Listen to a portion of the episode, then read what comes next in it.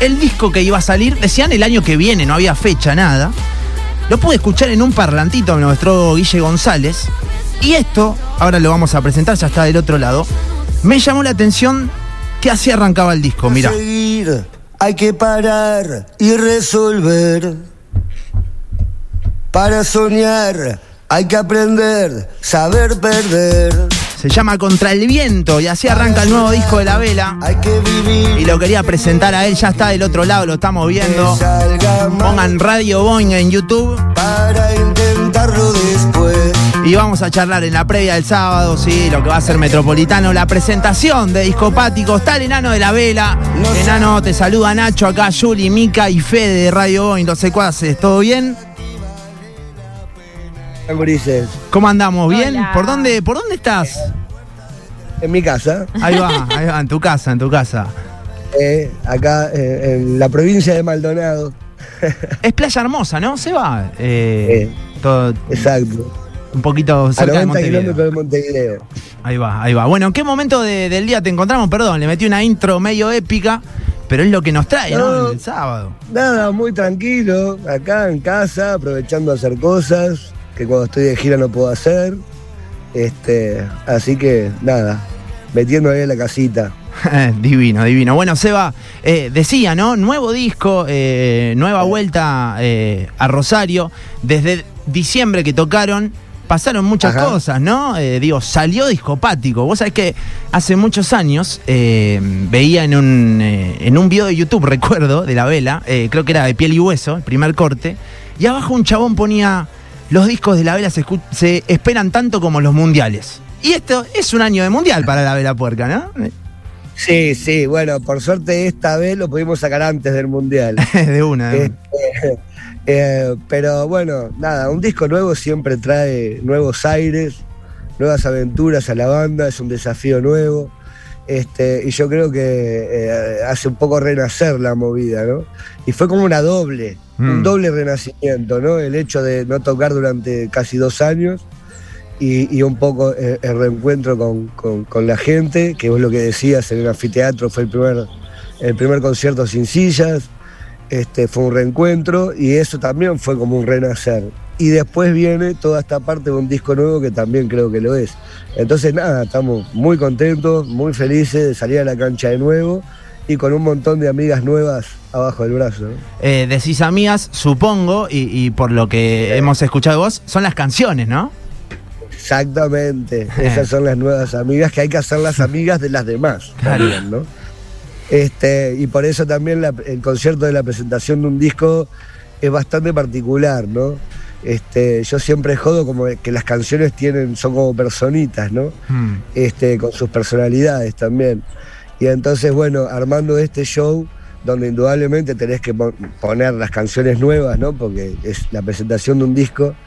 Este, yo miro que las canciones viejas se miran entre sí y se dicen, y estas, estas 12 nuevas que seguro van y son nuevas y, y- y nosotros peleándonos entre, entre nosotras a ver quién va a estar en el show. Y es una parte como muy divertida esa, pero bueno, este es un concierto complicado armar la lista, son más de 30 temas. Y bueno, uno está buscando siempre, eh, buscar en su acervo musical cuáles son las canciones que, que acompañen de alguna manera emocional a, a las canciones nuevas, que es el- el- a lo que vamos. ¿no? Es el enano de la vela quien está charlando del otro lado. Lo pueden ver eh, ahí en YouTube, ponen Radio Boing y, estamos charlando con él. El sábado 27, claro, me lo comí. Este sábado, ese show en Metropolitano, de eso estamos charlando. Me quiero meter un toque, me quiero meter un toque, Seba, en el disco. Después vamos, si querés, eh, eh, a hablar de- del show. Eh, hay como un sentimiento, siempre los discos de la vela, más allá de que una canción no tenga que ver con la otra, hay algo que lo rodea, ¿no? Piel y hueso, hay algo ahí que te trae a los y eh, digo, eh, eh, destilar la, la vida moderna y esto. Y discopático se siente muy pandémico, ¿no? En cuanto a las letras. ¿Cómo nace? Sí, nace, nace, bueno, lo, lo primero de todo es que el desafío de. Nosotros cuando sacamos un disco tratamos de desafiarnos de alguna manera, ¿no? De, buscar un desafío, darle una vuelta de rosca.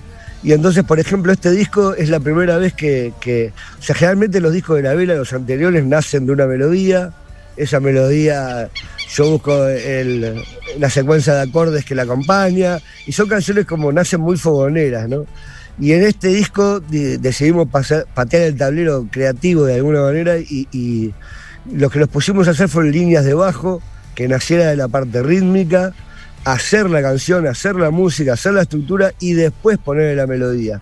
Entonces, eh, ese fue como el desafío que nos planteamos a mí me costó muchísimo porque generalmente nacen de las melodías y tenía que poner la melodía después de que la música ha estado hecha, ¿no? Hmm. Este, pero fue un desafío muy lindo. Pero esa premisa también de, que nazca de la línea de bajo también era de, hacerlo un disco bailable de alguna manera, para arriba, no, no, no tan oscuro o mid-tempo, sino una historia más upbeat, ¿no? Sí, sí. Y eso fue antes de la pandemia.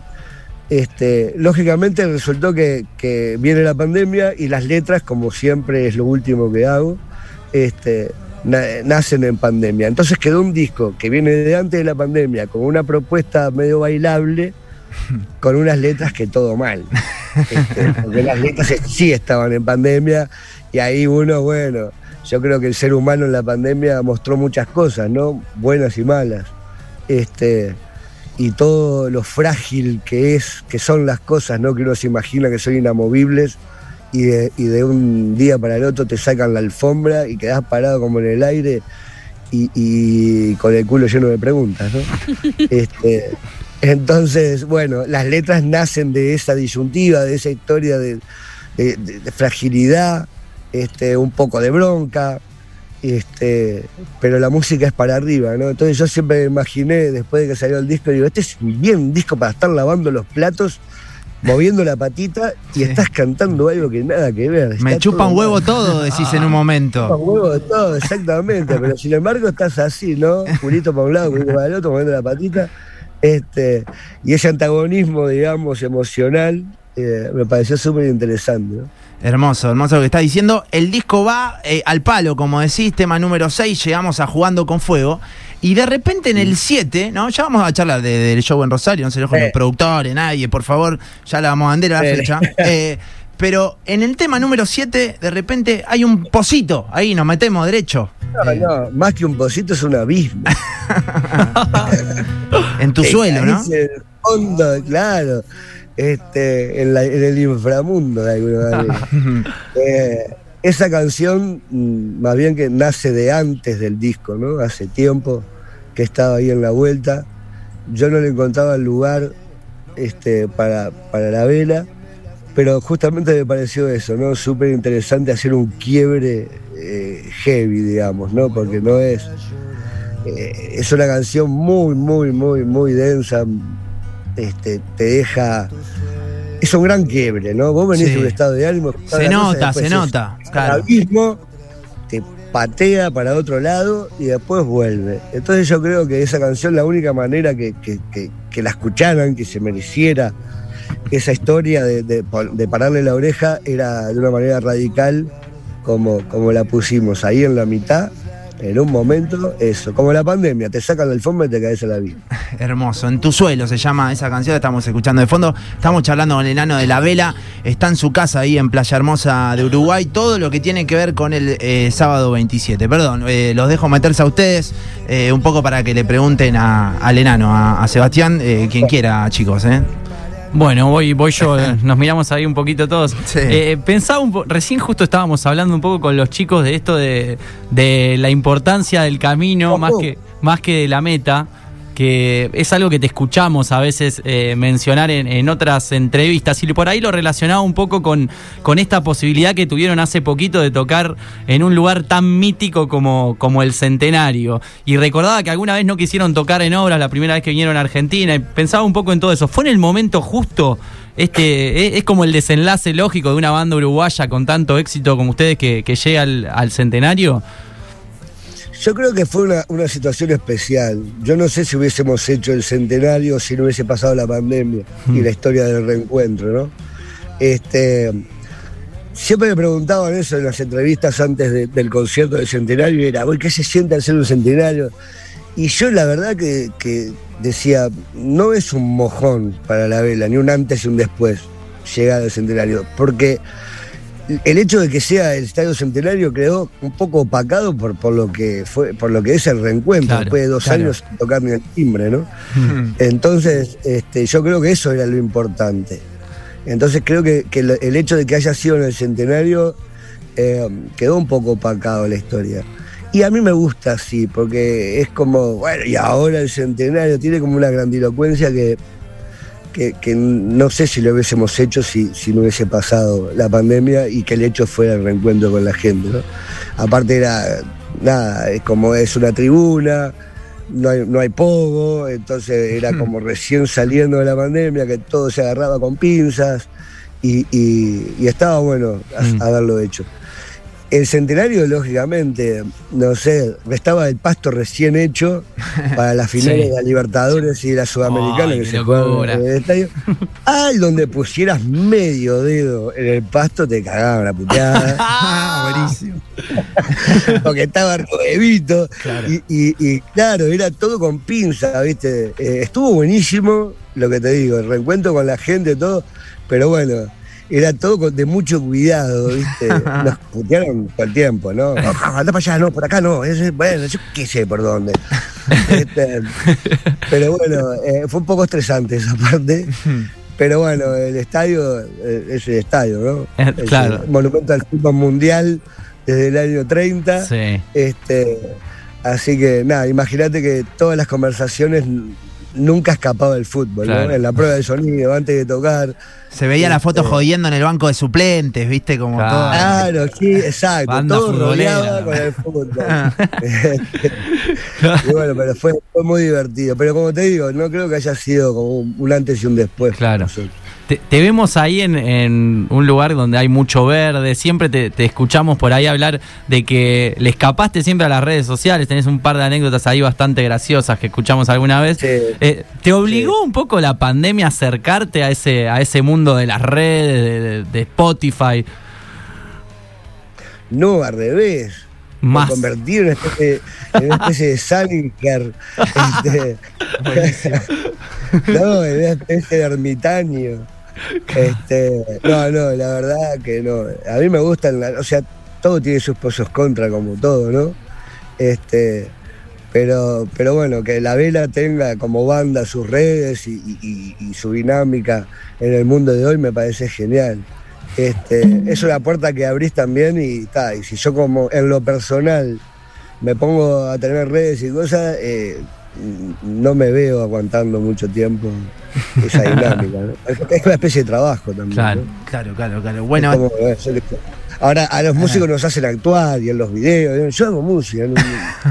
No, sé, yo creo que si tengo una red social, en vez de ser positivo, retrocedemos bien gatillero. Bueno, pero pará, pero le metés onda también, digo, en la tormenta ahí con Andrea Echeverry vas caminando, vas silbando, hay todo un laburo, digamos. Claro que si los videos me divierte, me divierte, pero es un video y está. Las redes te metes ahí adentro y no salí más. Este, este, no, me divierte, me divierten esas cosas de actuar y hacer videos y, bueno, más con, cuando tenés la experiencia de compartirlo con gente como Andrea, ¿entendés? Que era, fue con una especie de, berretín hecho realidad, ¿no? Porque yo tenía a Andrea de Aterciopelados en los 90 y, y, quería hacer algo con ella mm. desde hace tiempo.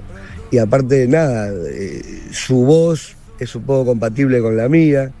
Este, no sé, y ¿Pensaste la canción para ella o, con una voz femenina o, como... como siempre, como siempre, la canción la pidió. Lo mismo pasó con Bess en, en Érase, que estábamos grabando el demo y, dijimos, pa, acá está Jaime Ross.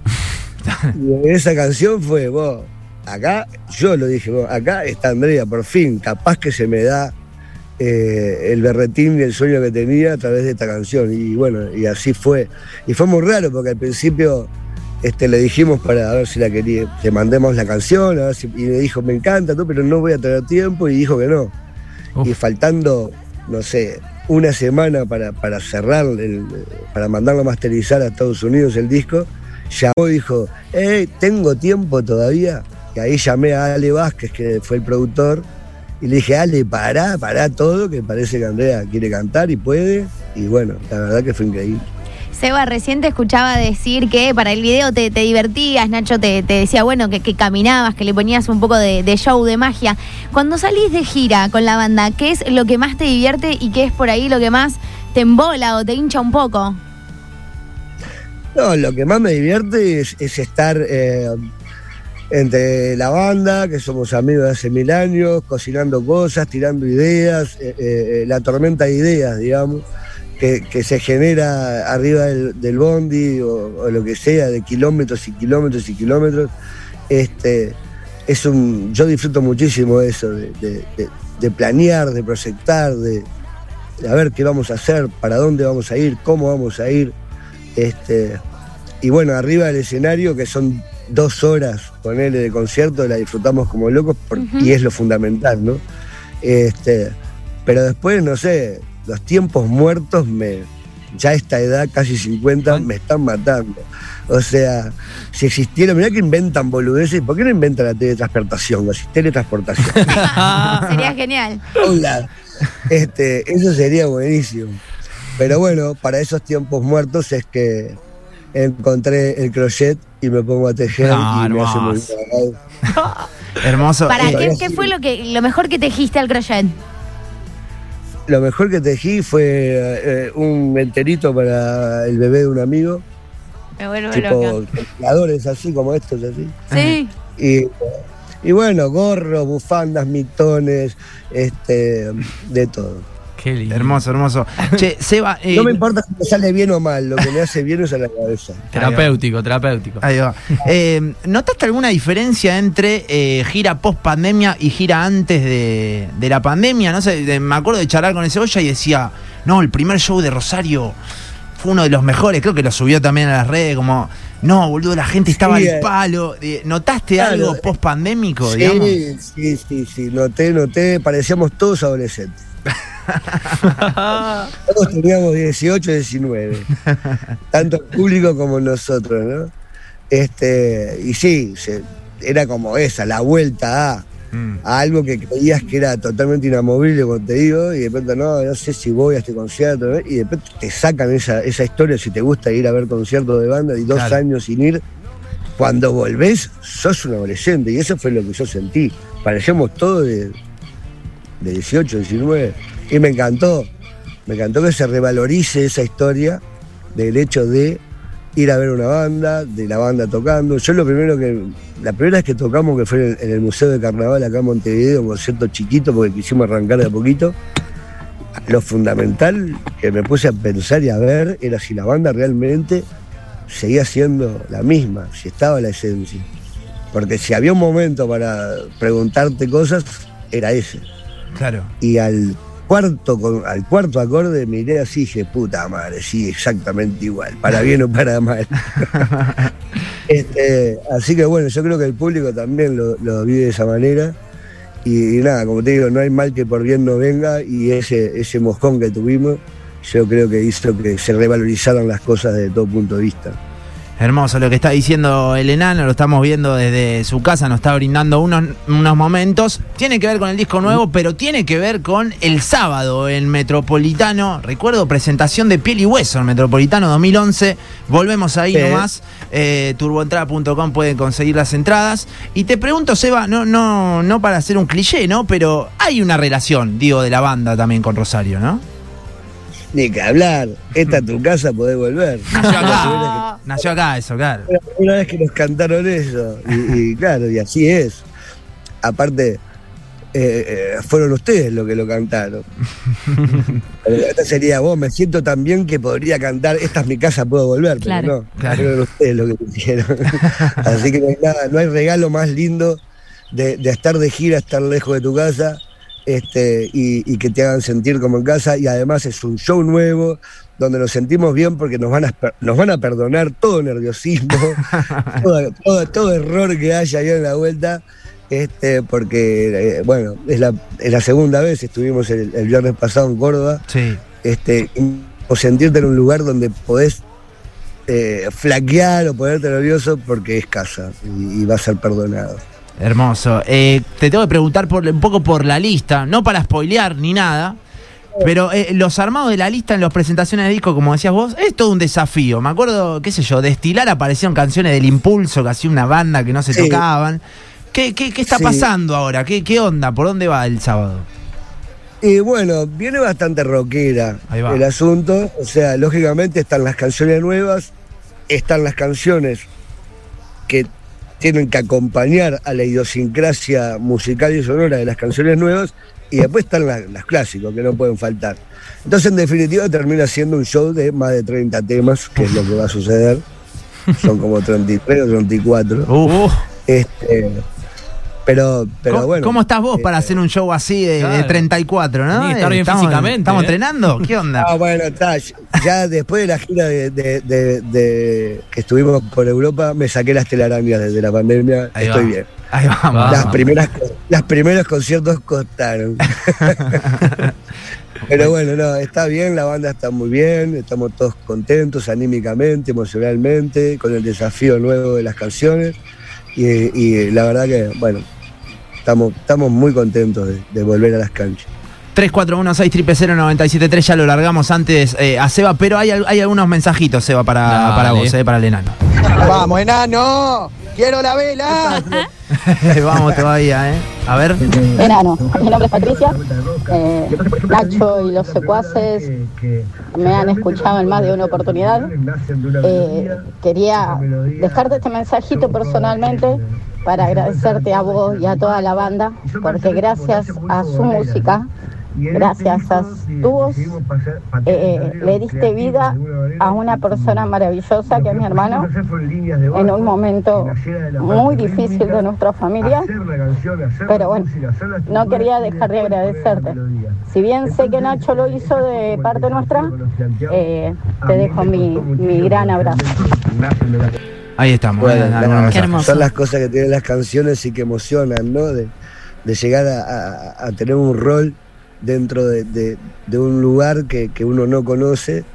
Este, y yo creo que es eso. Las canciones tienen un poder gigantesco y, nada, así como, como pueden ayudar a, varias personas, eh, confieso que a mí también me ayudaron.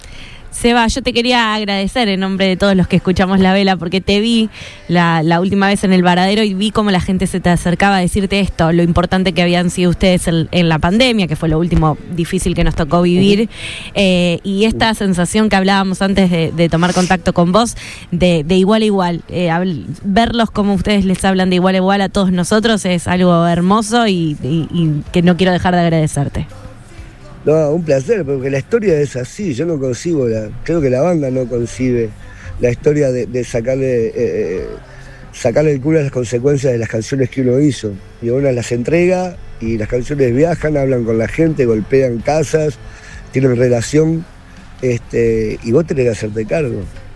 Y escuchar y entender, porque es el regalo que te dan las canciones que uno mismo hizo, ¿no? Así Claro. que no hay otra manera. Gracias, Eva, eh, por, eh, por este ratito. Nos estaremos viendo seguramente eh, el sábado en, en Metropolitano. Acuérdense, entradas en turboentrada.com. Lo que te quiero pedir, Seba, una de discopático eh, para cerrar esta nota que, que- que te guste a vos. Eh, no sé, la, la- la que quieras, digamos. O- o- Bueno, mirá, eh, vamos a secuestrar a Dieguito Arquero para Rosario. Vamos. con nosotros. Ah, vamos, loco. Vámonos, va- vamos con la pastilla entonces. Ahí está, te mandamos un abrazo grande, Seba. Un beso a todos, nos vemos el sábado, yo voy seguro.